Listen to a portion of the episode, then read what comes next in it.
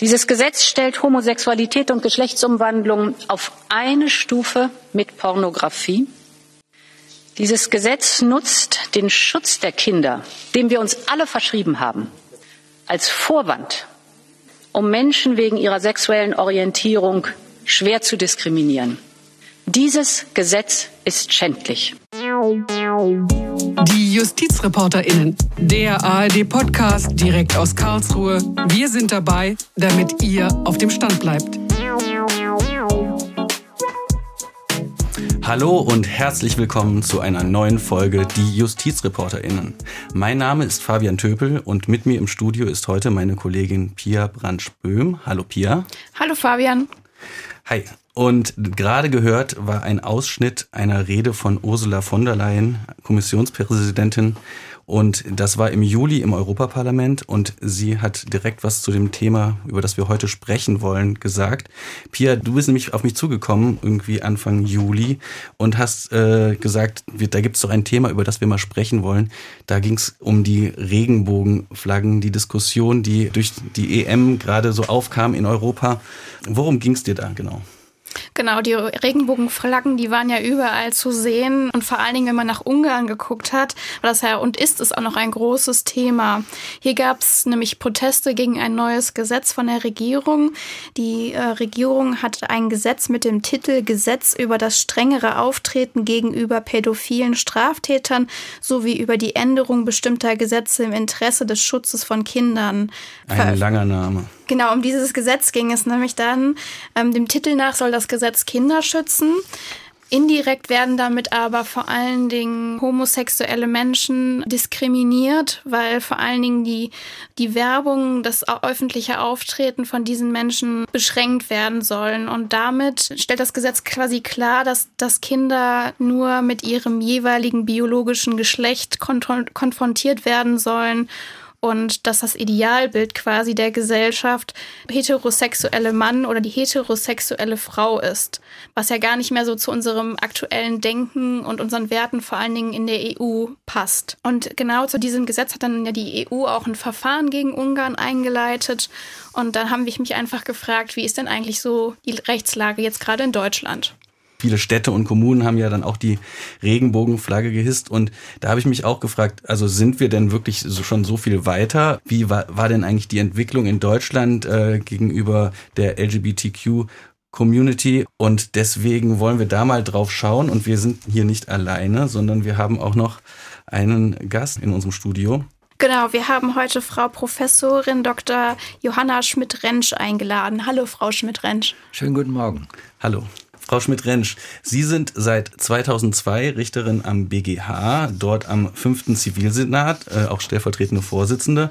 Und außerdem lehren Sie an der Humboldt-Universität in Berlin als Honorarprofessorin und Sie sind Mitherausgeberin einer Zeitschrift für Immobilienrecht. Darüber wollen wir vielleicht auch nochmal kurz sprechen. Aber wir haben Sie eingeladen, weil Sie sich seit Jahrzehnten sehr aktiv um die Gleichstellung der LGBTQ-Community kümmern. Sie haben auch eine Zeit lang in der Staatskanzlei gearbeitet, unter anderem auch am AGG oder einem Vorschlag zum AGG, was das ist jetzt, glaube ich, 20 Jahre her. Und deshalb wollten wir das jetzt hier so zum Anlass nehmen und eine kleine Zeitreise machen und schauen, wie sich die Rechtslage und wie haben die Gerichte in den letzten 60, 70 Jahren in Deutschland darüber entschieden. Und deshalb wollen wir erstmal vorab nochmal auf die Begrifflichkeiten eingehen. Pia, wofür steht denn eigentlich LGBTQ überhaupt?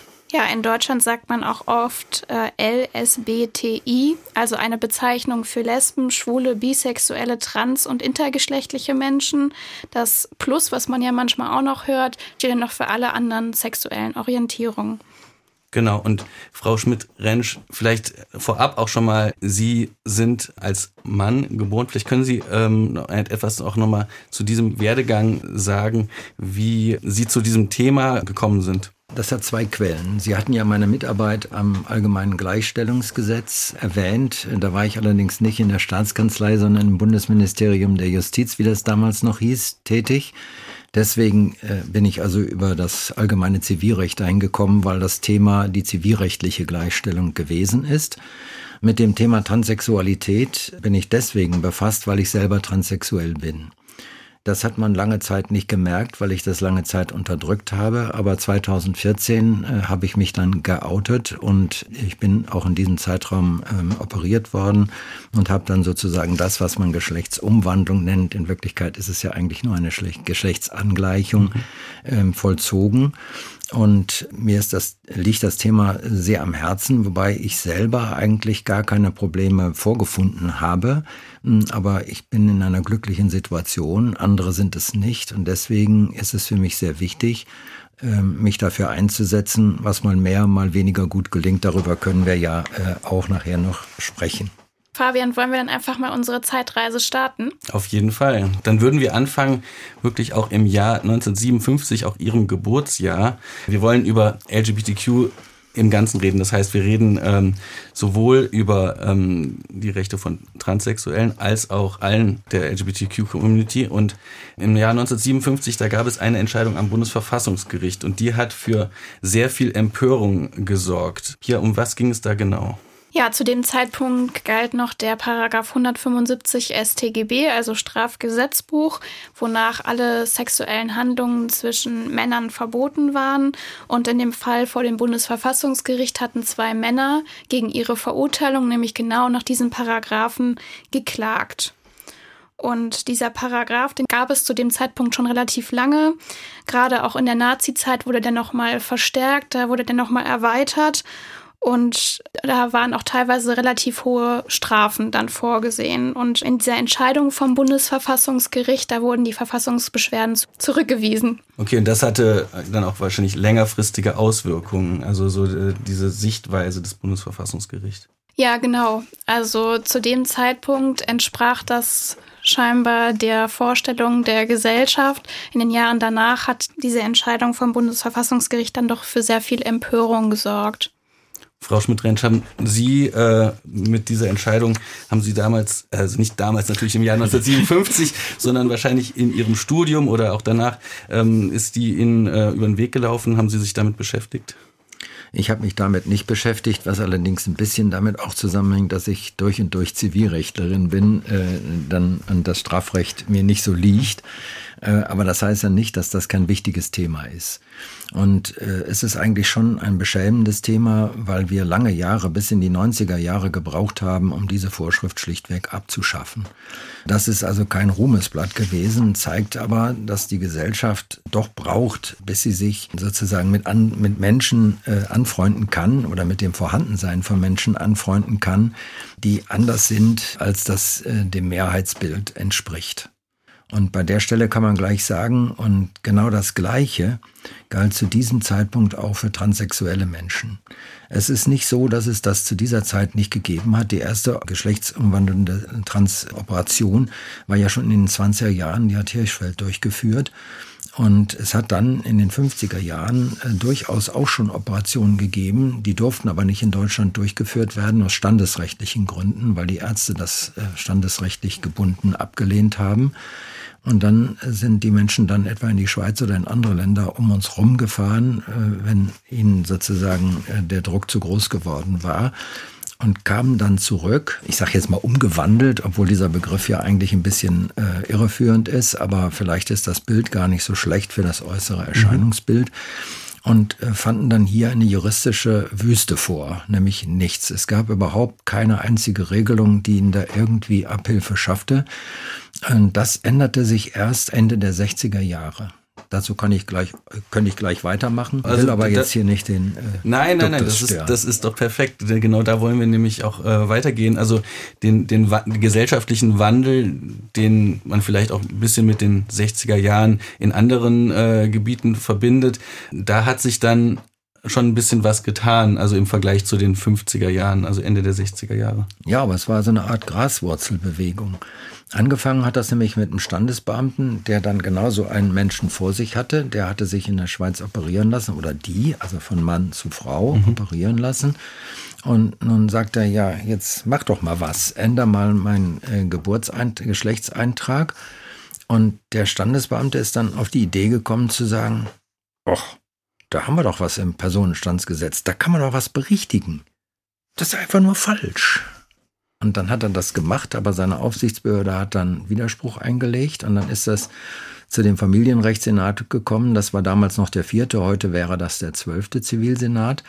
Und der hat gesagt, interessant, die Idee klappt aber nicht, denn der Gesetzgeber hat sich das so nicht gedacht und wir können das mit richterlicher Rechtsfortbildung nicht machen.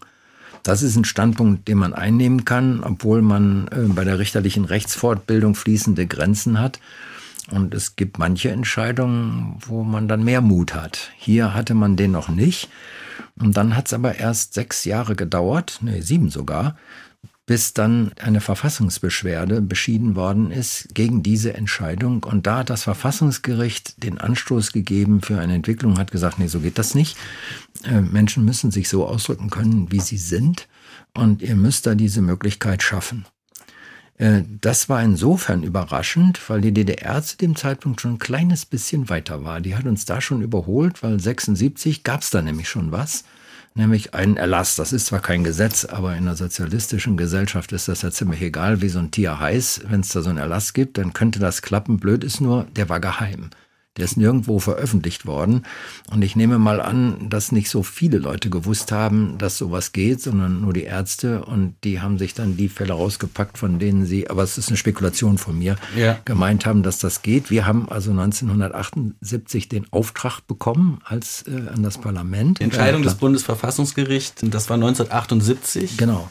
Ähm, also das heißt, der Fall hat vom BGH Sechs zum, Jahre sechs Jahre äh, bis zum Bundesverfassungsgericht äh, hat es gedauert und dann musste auch der Gesetzgeber quasi äh, aktiv werden. Ja, der hat dann zwei Jahre gebraucht. Dafür, dass man das eigentlich nicht so richtig wollte, äh, war es ja schon ziemlich schnell. Aber was dann rausgekommen war, ähm, zeigt doch ähm, spitze Finger aus der Rücksicht aus, von heute aus gesehen. Denn er hat sich ein sehr, sehr zurückhaltendes System ausgedacht, äh, was den transsexuellen Menschen das Leben sehr schwer gemacht hat. Bei den anderen hat er gar nichts gemacht und damals war das Thema, was äh, hinter LSB kommt, das war überhaupt noch gar nicht äh, bekannt. Also mhm. es gab überhaupt noch keine Menschen, die äh, geäußert haben, dass sie sich gar nicht binär sehen, zum Beispiel. Also das, was wir jetzt in der jüngsten Entscheidung zum Thema dann teilweise aufgearbeitet haben, das war damals überhaupt noch nicht im Gespräch. Das war außerhalb der Vorstellung. Man hatte also nur Homosexualität und Transsexualität. Und bei Transsexualität hat man sich ein Verfahren überlegt, das ich kurz skizzieren kann, wenn das jetzt Sehr passt. Gerne. Und zwar deswegen, weil das jetzt äh, in sich zusammengebrochen ist. Aber dazu muss man ja erstmal hören, was eigentlich zusammengebrochen ist. Man hat gesagt, naja, wir machen da äh, eigentlich, dass diese eigentliche Geschlechtsumwandlung nur, wenn tatsächlich auch eine Operation vollzogen ist, wenn eine Ehe geschieden worden ist, äh, wenn das 25 Jahre alte Leute sind und natürlich nur bei Deutschen.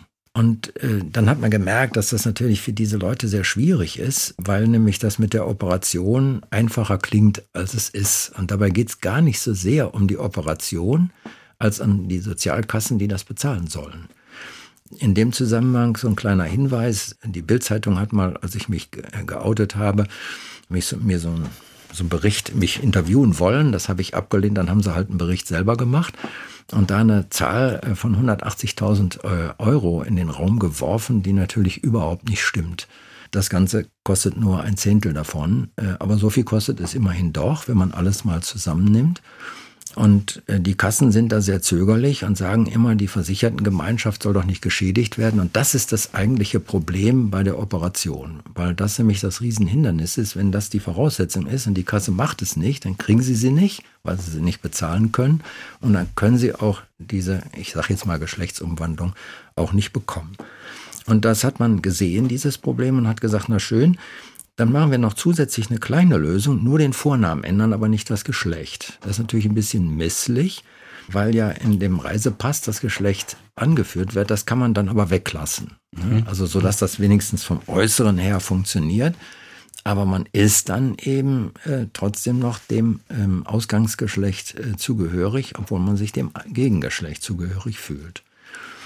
Und dieses strikte System ist dann in der Folgezeit, und zwar relativ schnell schon, äh, Stück für Stück zurechtgestutzt worden. Vielleicht hake ich mal kurz ein und fasse noch mal kurz zusammen. Also wir hatten 1978 diese Entscheidung vom Bundesverfassungsgericht, die so wichtig war, die quasi den Weg geebnet hat für dieses transsexuellen Gesetz, was dann auch 1980 gekommen ist was dann aber im Endeffekt eigentlich keine wirklich gute Lösung war, um die Probleme irgendwie zu bekämpfen, wie Sie das eben schon dargestellt haben.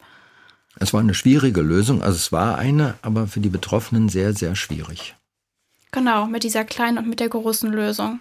1980 haben Sie ja schon Jura studiert. Ich habe 76 Abitur gemacht und dann auch angefangen zu studieren, ja. Genau, und Sie haben in Bonn studiert? Ja, und genau. Genf und habe weder in Bonn noch in Genf überhaupt irgendetwas mit diesem Thema zu tun gehabt. Das war kein Thema, ne? Also im, das ist, hat ja im Studium eh irgendwie, auch in meinem Studium waren diese Themen irgendwie nicht wirklich präsent. Bei dir, Pia? Nee, bei mir tatsächlich auch nicht. Wollten Sie denn schon immer Jura studieren? Ja, Jura wollte ich immer studieren. Und was einen jetzt verwundern kann, ist, wieso studiert jemand Jura und kümmert sich nicht um dieses Thema? Und das hängt damit zusammen, wie geht man eigentlich äh, mit diesem äh, Empfinden um, wenn man in einer Umgebung lebt, die das alles nicht akzeptiert und wenn man gar nicht weiß, was das eigentlich ist, was man da fühlt. Mhm. Ja, und Ratlosigkeit führt immer zu Verdrängung und das erklärt das. Ne? Also es entschuldigt natürlich nichts, äh, aber es erklärt, wieso man diesem Thema ausweicht, weil man gar nicht weiß, dass es das Thema ist, was einen selber bewegt. Ne? Und dann kann man das nicht einordnen. Ja, und dann studiert man erstmal vor sich hin und macht das, äh, was eben so vom Lehrplan her dran ist. Und da gehörte das natürlich alles nicht dazu. Vielleicht können Sie uns einmal kurz in Ihre, Ihre Welt in den Ende 70er, Anfang 80er als damals noch junger Jurastudent äh, reinbringen. Also wie, was haben Sie damals gefühlt oder haben, also was, was haben Sie ähm, gespürt? Äh, also dass irgendwie Sie kein klassischer Mann sind. Vielleicht können Sie da noch mal ein bisschen uns erzählen. Ja, ich habe mich eigentlich äh, nie sozusagen zu meinen Klassenkameraden, wir hatten in unserer Klasse, ich war der letzte Jahrgang, wo das so war, hatten wir noch keine Mädchen. Und äh, ich konnte mit denen nie recht was anfangen. Und ähm, habe auch Frauen irgendwie ähm, anders betrachtet, als man das als Mann vielleicht äh, tun würde. Das sind natürlich jetzt alles so ein bisschen vorurteilsbehaftete Äußerungen, aber normalerweise ist das Interesse von Männern an Frauen natürlich irgendwie anders, äh, als wenn man eigentlich selber eine sein will. Mhm. Und das habe ich schon gespürt, dass das so ist und äh, auch Interesse äh, sozusagen an äh, zum Beispiel Frauenkleidern und so etwas gehabt. Ich konnte das aber nicht einordnen und das ist deswegen so misslich, weil ja Transsexualität, das ist vielleicht ein Thema, auf das man hinterher noch kommen wird, ähm, muss ja abgegrenzt werden zu irgendwelchen, äh, ich sage jetzt mal abnormen Verhalten. Das ist natürlich ein etwas äh, belasteter Begriff, aber er ist knackig und erleichtert jetzt im Moment mal die Darstellung man fühlt ja, man, wenn man das nicht einordnen kann und auch keinen weiß, der einem da helfen kann, und meinen Eltern hätte ich das gar nicht anvertrauen können, äh, weil die wollten sowas alles gar nicht hören. Und das spürt man eigentlich schon vorher, wenn man so ein Thema da mit sich rumträgt, dass man das bei seinen Eltern nicht abladen kann. Und dann, äh, ja, dann, äh, dann zieht man das alles in sich rein, äußert das nicht und irgendwann explodiert das dann, wenn man so zu Hause ist. Äh, aber dann sozusagen läuft man im Grunde genommen äh, ja wie im Theater rum. Man spielt eine Rolle und trägt das dann mit sich zu Hause aus, äh, alleine und weiß aber irgendwie nicht, wohin damit. Gab es denn irgendwann ist. Ansprechpartner, Ansprechpartnerinnen, mit denen Sie darüber sprechen konnten? Oder, äh, also, sehr, oder? sehr spät habe ich dann mal äh, einen Frauenarzt aufgesucht, weil ich gedacht habe, der könnte für mich der, das Richtige sein. Das war 1994, das weiß ich noch wie heute. Dann fragt er mich, ob ich schwul bin. Da sage ich, nein, bin ich nicht. Und dann hat er mich rausgeschmissen. Und da habe ich mir gedacht, hm, das ist vielleicht ein Thema, mit dem man besser zu gar keinem geht. Und äh, dann habe ich beschlossen, das für mich zu behalten, was aber eben immer schwerer wird. Ne? Und das hat allerdings sehr, sehr lange gedauert. 2011 ähm, erst ist es mir gelungen, da irgendwie einen Zugang zuzufinden. Mhm. 1994, das ist ja auch ein ganz gutes Stichwort. Da wurde ja auch dieser Schwulenparagraph, über den wir eben schon mal kurz gesprochen haben, abgeschafft. Und dann müsste man ja auch eigentlich denken, dass sich so in der politischen und juristischen Vorstellungswelt irgendwie was geändert hat. Ähm, war nicht so deutlich zu spüren. Man merkt das jetzt auch äh, an den Verfassungsgerichtsentscheidungen, die parallel zu unserem zweiten Themenkomplex von Sexualität, die war ja gerade frisch auch da. Äh, da hatte das Verfassungsgericht das Mindestalter von 25 Jahren für verfassungswidrig erklärt. Deswegen ist es jetzt komplett entfallen, was zur Folge hat, dass auch Kinder sozusagen eine Geschlechtsänderung betreiben können. Und das war ganz wichtig, ist aber in der Öffentlichkeit überhaupt nicht wahrgenommen worden. Das war sozusagen ein Spezialthema für wenige Betroffene, was es ja objektiv ist, aber gesellschaftliches Interesse hat das nicht gefunden. Und der Gesetzgeber hat auch nichts gemacht. Der hat diese und die weiteren Entscheidungen erst 2007 umgesetzt. Also er hat das mhm. einfach so laufen lassen. Ne, dann war das Alter eben weg und dann hat er die Gerichte mal machen lassen. Woran lag das? Was denken Sie? Ich glaube, dass das schlicht daran lag, dass man Angst vor der Gesellschaft hatte. Man hatte Angst davor, äh, dass äh, ja letztlich davor, dass, dass einem bei der Wahl dann heimgezahlt werden würde. Das klingt jetzt ein bisschen schäbig, ist aber, glaube ich, so.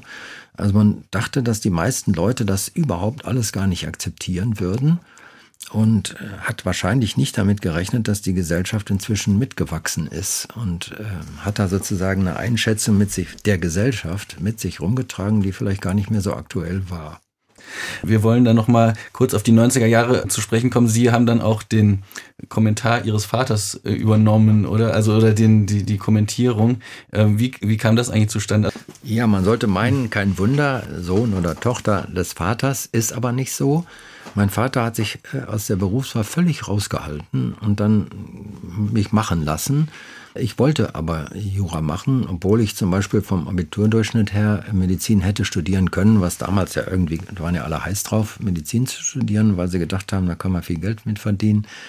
Äh, ich wusste aber, dass ich kein guter Mediziner bin, weil ich eben äh, ja zum Beispiel operieren oder so, ich würde es gern können, aber ich glaube nicht, dass ich das äh, bringen würde, da so in dem blutigen Körper äh, mhm. herumarbeiten.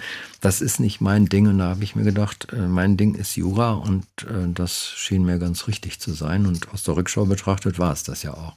Sie sind dann Richterin äh, gewesen äh, für mehrere Jahre und sind dann aber wie Sie eben schon gesagt haben, ins Ministerium gewechselt. Wie kam das zustande? War damals beim Bundesjustizministerium durchaus üblich, denn äh, der Bund hat ja nur wenige Gerichte, nämlich die obersten Gerichtshöfe des Bundes und das Patentgericht und zwei Truppendienstgerichte. Da kann man sozusagen kein Personal gewinnen weil das ja alles Leute sind, äh, die oben angekommen sind. Die Truppendienstgerichte nicht, aber das sind ja dann äh, spezielle Leute.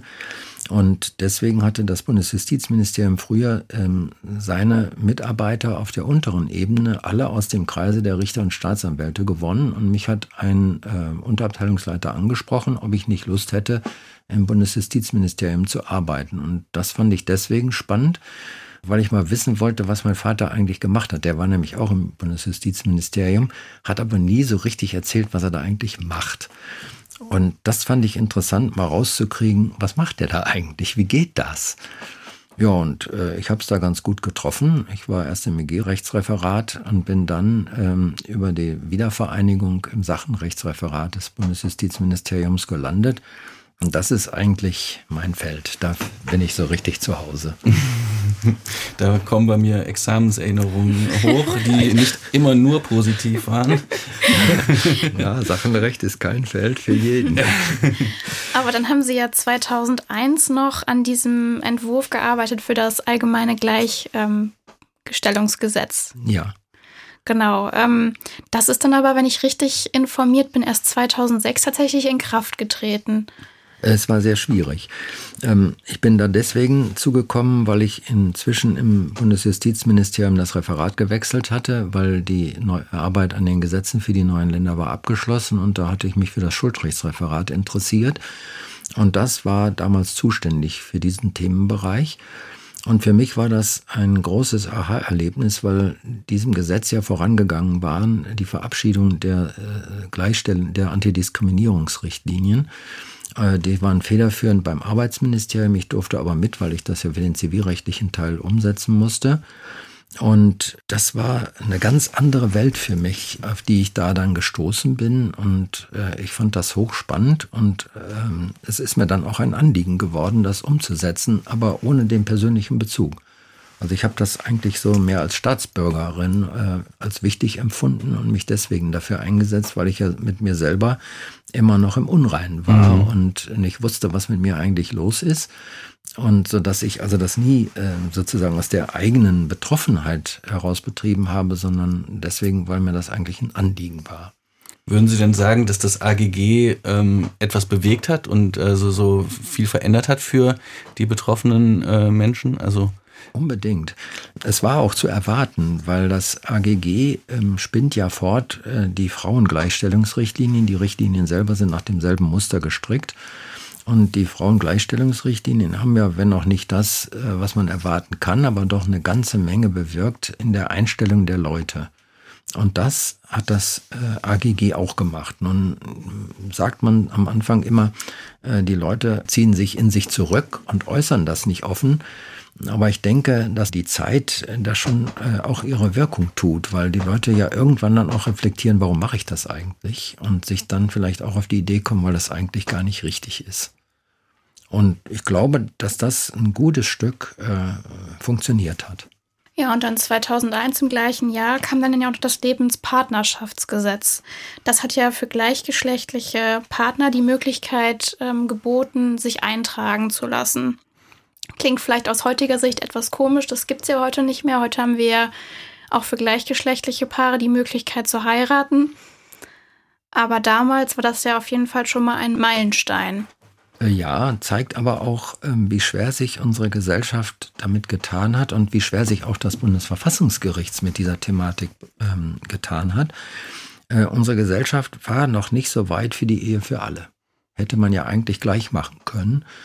Ähm, wollte man nicht, äh, aber man hat schon gemerkt, dass es nicht richtig sein kann, dass bestimmte Menschen überhaupt keine Möglichkeit haben, ihr Zusammenleben so, äh, so zu organisieren wie heterosexuelle Menschen, nämlich durch eine besondere rechtliche Beziehung, Ehe.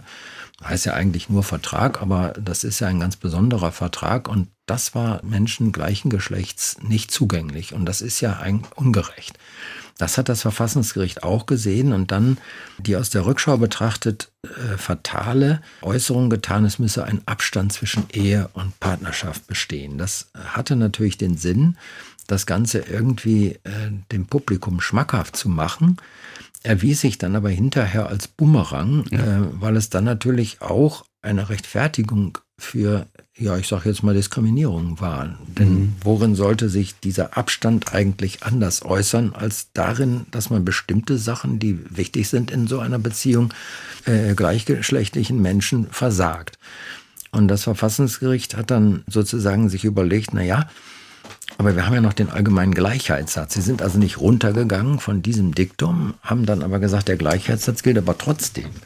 Und über den haben sie dann letztlich den Weg gebahnt für die Ehe für alle. Ich glaube, dass man dem Verfassungsrichter gar keinen Vorwurf machen muss, denn auch das ist ja ein Kind der Zeit. Und äh, es hat eigentlich den Weg bereitet mit diesem Abstandsgebot, auch wenn es aus heutiger Sicht irgendwie merkwürdig klingt und argumentativ die Sache nicht erleichtert, aber dann doch über den Gleichstellungssatz dann den Ball weiter rollen lassen, sodass wir heute eigentlich bei einer ganz guten Entwicklung angekommen sind. Man hat das Gefühl, das äh, Bundesverfassungsgericht der Politik dann doch immer wieder Druck machen muss, weil äh, sie sonst vielleicht einfach nicht reagieren würde. Ja, vielleicht, Frau Schmidt-Rentsch, kommen wir nochmal auf Ihren Lebenslauf so zurück. Ähm, jetzt in der Zeitspanne hat sich ja dann mhm. bei Ihnen auch viel getan. Sie sind dann 2002 zum BGH gekommen. Ähm, 2014 war dann quasi Ihr persönlicher großer Schritt mit der Geschlechtsangleichung ja, vielleicht, mich würde es total interessieren, wie, das, wie Sie das so dann erlebt haben. Wie ist das gerade so in Ihrem Umfeld angekommen? Ähm, ich habe 2011 angefangen, mein Outing vorzubereiten. Das hängt damit zusammen, dass man nicht einfach zu irgendeiner Behörde gehen kann oder zu irgendeinem Arzt gehen kann und sagen kann, hier mach mal, sondern äh, das muss vorbereitet werden. Äh, man muss zu einem Psychologen oder Psychiater gehen, der erstmal feststellt, ob das Transsexualität ist, was man da empfindet, oder ob das was anderes ist. Und ähm, es hängt natürlich auch damit zusammen, dass äh, die äh, Änderung des Personenstands äh, ein Gerichtsverfahren voraussetzt, in dem zwei solche Gutachten bestellt werden müssen. Und die, da kann man auch nicht einfach hingehen und sagen, hör mal, ich habe Transsexualität und bescheinige mir das jetzt mal, sondern das muss begleitet werden. Es müssen dann ja auch medizinische vorbereitende Maßnahmen getroffen werden, eine Hormonbehandlung und ähnliches. Und äh, das geht alles nicht ohne eine Exploration, aber man bekommt eben auch die Personenstandsänderung nicht ohne Gutachten. Und ähm, dann war es eben so, dass man äh, für, für diese Begutachtung, die man dann formell vorlegen muss, auch irgendwie so eine Art Alltagstest bestehen muss. Diese Idee stammt eigentlich aus den Richtlinien des medizinischen Dienstes der Krankenkassen, die davon abhängig machten, ob sie die Operation bezahlen. Nicht nur davon, aber auch davon. Und dieses, äh, dieses vorbereitende Outing, ausprobieren, ob das klappt, ist, hängt natürlich so ein bisschen davon ab, wie die Lebensumstände sind. Ich habe das also äh, vor 2014 im BGH nicht gemacht. Kurz vor, äh, also so im 2013, hat mich aber eine Kollegin abends, als ich da äh, im Rock vom Zug äh, in meine Wohnung lief, dann doch gesehen und mir hinterher eine Mail geschrieben, sie hätte das mutig gefunden. Und dann habe ich mir gedacht, hm, äh, jetzt musste das vielleicht mal erzählen. Und dann habe ich das dann auch erstmal in meinem Senat äh, jedem Einzelnen nahegebracht. Und das ist dort alles sehr gut aufgenommen worden. Und nun äh, musste man natürlich gucken, ähm, auch so eine Operation, das ist ja nicht wie Blinddarm, äh, wobei Blinddarm ja heute auch nicht so einfach ist. Da müssen wir auch erstmal einen Termin kriegen. Und äh, das ist bei Transsexualität noch äh, prekärer, weil es nur sehr wenige Leute gibt, die das gut können. Und da das ja eine schwierige Operation ist, geht man da besser zu jemandem hin, der da Erfahrung hat. Aber die sind natürlich überlaufen, die Leute mit Erfahrung, und dann dauert das. Aber ich habe einen äh, Altersslot bekommen. und deswegen konnte das also im Februar 2018 geschehen. Und dann habe ich das dann, äh, äh, habe ich mir überlegt, dass ich das ähm, den Kolleginnen und Kollegen, also nicht nur den richterlichen, sondern auch den anderen Kollegen im BGH irgendwie nahebringen muss. Und habe dann ähm, mit der Verwaltung gesprochen und dann allen einen langen Brief geschrieben, auch den Anwälten beim BGH, was ich vorhabe. Und ähm, das haben die, glaube ich, als sehr hilfreich empfunden, weil sie auf diese Weise so ein bisschen eingeführt wurden in das Problem und nicht einfach damit konfrontiert sind, dass jetzt der Richter da als Richterin jetzt plötzlich aufmarschiert. Aber die, der Brief, die waren persönlich, die wurden nicht, also die gibt es nicht öffentlich oder so. Das war, oder? Äh, der Brief äh, hat Beine bekommen, was mir klar war, dass er das kriegt, aber die meisten haben ihn nicht weitergereicht. Mhm. Im Gegenteil, ich habe also überall nur positive Reaktionen bekommen. Auch einige Anwälte haben mir persönlich geschrieben. Einer davon hat mir sogar gesagt, dass er den Transsexuellen, also die, die Transfrau, äh, vertreten hat, die damals das Verfassungsgericht äh, angerufen hat. Das fand ich natürlich ganz bemerkenswert und er hat mir dann noch Mut gemacht und äh, das war eigentlich sehr schön und das hat bei mir alles wunderbar geklappt. Aber ich glaube, dass es eben auch ein bisschen daran liegt, äh, wie man, dass, dass man auch die anderen mitnimmt. Ja. Und das wird äh, von vielen in der Community nicht so gesehen. Mhm. Die erwarten, dass die anderen ähm, sozusagen von alleine mitlaufen ähm, und bedenken vielleicht nicht so, dass viele Menschen dazu gar keinen Bezug haben und dass man den erst herstellen muss. Ja. Vielleicht ist das ein Problem. Ja, vielleicht ist es, war es für sie auch einfacher mit dem Alter und mit der Erfahrung oder also so, da, so gestanden im Berufsleben schon, äh, das weiß nicht, ob das es vielleicht leichter gemacht hat oder schwerer gemacht hat. Eigentlich eher schwerer. Eher schwerer. Also äh, ich hatte unglaublichen Schiss, als ich das erste Mal mit dem Rock im, in der Bahn gefahren bin. Zumal ich ja jetzt ein bisschen adrett aussehe. Ich habe aber gar nicht so schöne Naturhaare, wie sie jetzt scheinen. Und dann bin ich natürlich schon so ein wandelnder Verfremdungseffekt. Das muss man sich schon klar machen. Und ich hatte unglaublichen Schiss, bin aber auch da in dieser Zeit äh, praktisch nicht irgendwie behelligt worden. Die haben mich alle machen lassen. Mhm. Jetzt wollen wir zum Schluss noch mal kurz in die Zukunft blicken. Ähm, vielleicht, also jetzt im Jahr 2021, ist jetzt alles gut? Oder was sind noch so ein bisschen die Probleme? Oder was sind, was müsste rechtlich passieren? Was sollten die Gerichte tun? Was sollte der Gesetzgeber tun? Wo gibt es noch Nachholbedarf? Ja, bei Transsexualität gibt es welchen. Ich hatte ja an sich gehofft, dass das letzte Urteil des Verfassungsgerichts von 2017 zum sogenannten dritten Geschlecht die Tür öffnen würde. Da hatte das Verfassungsgericht gesagt, es muss für Leute, die nicht binär sich fühlen, also nicht entweder als Mann oder als Frau, sondern irgendwo dazwischen, sei es mit oder ohne körperliche Ungewöhnlichkeiten, die müssen irgendwie eine Möglichkeit haben, äh, ihre Geschlechtszugehörigkeit im Personenstandsregister deutlich zu machen. Es hat, das wird zwingend erforderlich, nur in dem entschiedenen Fall. Das war ein Fall mit körperlichen Besonderheiten. Und genau das hat der Gesetzgeber dann, weil er nicht anders konnte, umgesetzt. Er hätte natürlich auch andere non-binäre Menschen erfassen können. Die sind dann zum 12. Zivilsenat gelaufen und haben gesagt, äh, hätten wir auch gerne. Und dann hat der 12. Zivilsenat, was einen nicht verwundert, gesagt, nee, kriegt er nicht. Äh, ist aber auch in Ordnung, dass er das nicht kriegt, denn ihr könnt analog transsexuellen Gesetze und Verfahren machen. Und dieses Verfahren ist sehr unglücklich. Man muss diese zwei Gutachten machen, äh, wobei die Gutachter natürlich in der Lage, äh, in der schwierigen Situation sind, dass sie in den Kopf reingucken müssen. Die können einem eigentlich nur glauben. Und äh, diese Gutachten haben aber für die Betroffenen einen Nachteil. Ich selber habe Glück, äh, Glück gehabt, weil ich einen sehr umsichtigen Richter gefunden habe, also nicht nur bei mir, sondern generell umsichtigen Richter gefunden habe, der zum Beispiel auch erlaubt hat, dass man selber die Gutachten beschafft und die kosten aber Geld wahrscheinlich die Gutachten. Ja, also ein Gutachten kostet 1000 Euro. Mhm.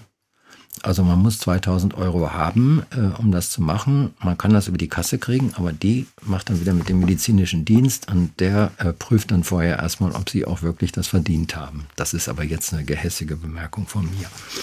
Und dieses Gutachtensystem wird missbraucht. Beispiel, es gibt einen Amtsrichter, der verlangt immer drei Gutachten, nicht zwei. Und von dem weiß man, dass er immer einen Gutachter, und das ist das eigentliche Problem, nimmt, der Transsexualität ablehnt. Es gibt solche Leute, nämlich, die sagen, das gibt's gar nicht. Ne? Und wenn sie einen haben, der sagt, das gibt's gar nicht, dann, ja, das müssen sie vorher wissen, dann gehen sie nicht zu dem. Aber wenn der die von Amts wegen einholt und immer so einen nimmt, äh, dann zeigt das, dass sie nicht weiterkommen. Und deswegen wäre es das Beste, man würde den ihren nachgehen. Da kann man nämlich einfach einen Antrag stellen und dann ist gut. Die meisten Leute haben Angst davor, weil sie denken, dann wechseln die jeden Tag ihr Geschlecht. Das geht doch nicht.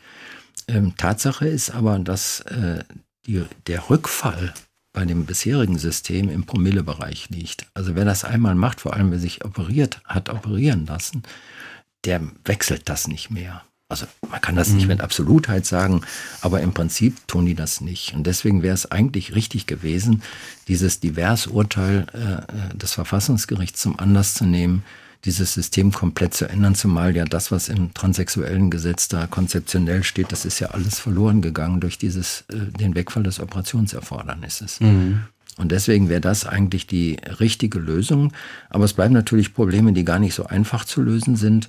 Ich hatte schon angesprochen, ähm, dass wenn man das Operationserfordernis weglässt, dass es dann natürlich vorkommen kann, dass nicht operierte transsexuelle Menschen und mit die in eine äh, Verbindung, eine Ehe mit anderen Menschen eingehen und dass dann Kinder kommen und dann stellt sich weniger die Frage, wem ortet man die elterliche Sorge zu, als die Frage, was schreibt man denn nur eigentlich in die Geburtsurkunde rein? Denn da möchte das Kind ja auch wissen, von wem es eigentlich abstammt. Diese Frage ist schwierig, aber die erste, die müsste eigentlich zu lösen sein und sollte dringend gelöst werden, dass man dieses Gerichtsverfahren abschafft. Das ist überflüssig für die Personenstand. Aber für die ähm, Operation, die es ja nach wie vor gibt, also man kann das ja machen lassen. Ich hätte das, fand das richtig und hätte also mich nicht geoutet ohne das. Da wird man vielleicht doch noch eine ärztliche Untersuchung haben müssen, weil ich glaube nicht, dass ein Arzt einfach so eine geschlechtsangleichende Operation vornimmt, ohne sicher zu gehen, dass da auch das rauskommt, was die Operation, also emotional, mental rauskommt, was die, äh, die Operation bewirken soll. Also da gibt es noch was zu tun. Das ist so schwierig nicht. Einiges ja, aber das Grundthema ist nicht schwierig. Aber auch da hatte die Regierung Angst vorm Volk. Ich glaube nicht, dass das Volk in seiner großen Mehrheit das abgelehnt hätte und ablehnen würde. Man glaubt es aber. Das heißt, unser Fazit ist quasi heute, der Gesetzgeber hat noch ordentlich was zu tun. Transsexuelle Menschen können selber auch dazu beitragen, indem sie ihre Umwelt quasi teilhaben lassen. Aber vor allen Dingen, glaube ich, brauchen wir ein Umdenken in der Gesellschaft. Jeder sollte sich irgendwie mal mit dem Thema beschäftigen. Und vielleicht können wir dann irgendwann zu einer Gesellschaft kommen, wo alle wirklich äh, akzeptiert sind, egal welche sexuelle Orientierung sie haben. Das ist vielleicht auch der eigentliche Einwand gegen das ungarische Gesetz. Man schützt die Leute eigentlich vor der Erkenntnis, dass Transsexualität nicht was Schlimmes ist, sondern dass das ganz normale Menschen sind, die ihrer Arbeit nachgehen und äh, nichts Böses im Schilde haben, nur eben schlicht anders sind als der Rest, aber jetzt nicht irgendwelche wilden Verbrecher. Vielen, vielen Dank, äh, Frau Schmidt-Rentsch, dass Sie heute hier waren. Das war wirklich ein sehr, sehr spannendes Thema und ein sehr, sehr tolles Gespräch. Wir werden da dranbleiben, wie sich das äh, auch in den nächsten Wochen, Monaten und auch nach der Bundestagswahl entwickelt. Euch vielen, vielen Dank fürs Zuhören. Danke, Pia, dass du dieses Thema mitgebracht hast. Das war wirklich ganz toll, das mit dir hier zu machen. Wenn euch diese Folge gefallen hat, dann äh, abonniert uns äh, auf Spotify, auf Apple Podcast und überall, wo es Podcasts gibt.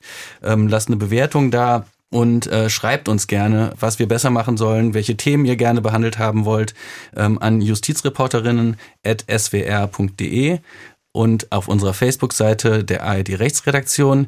Wir hören uns nächste Woche. Vielen Dank. Mein Name ist Fabian Töpel und tschüss. Tschüss. Tschüss.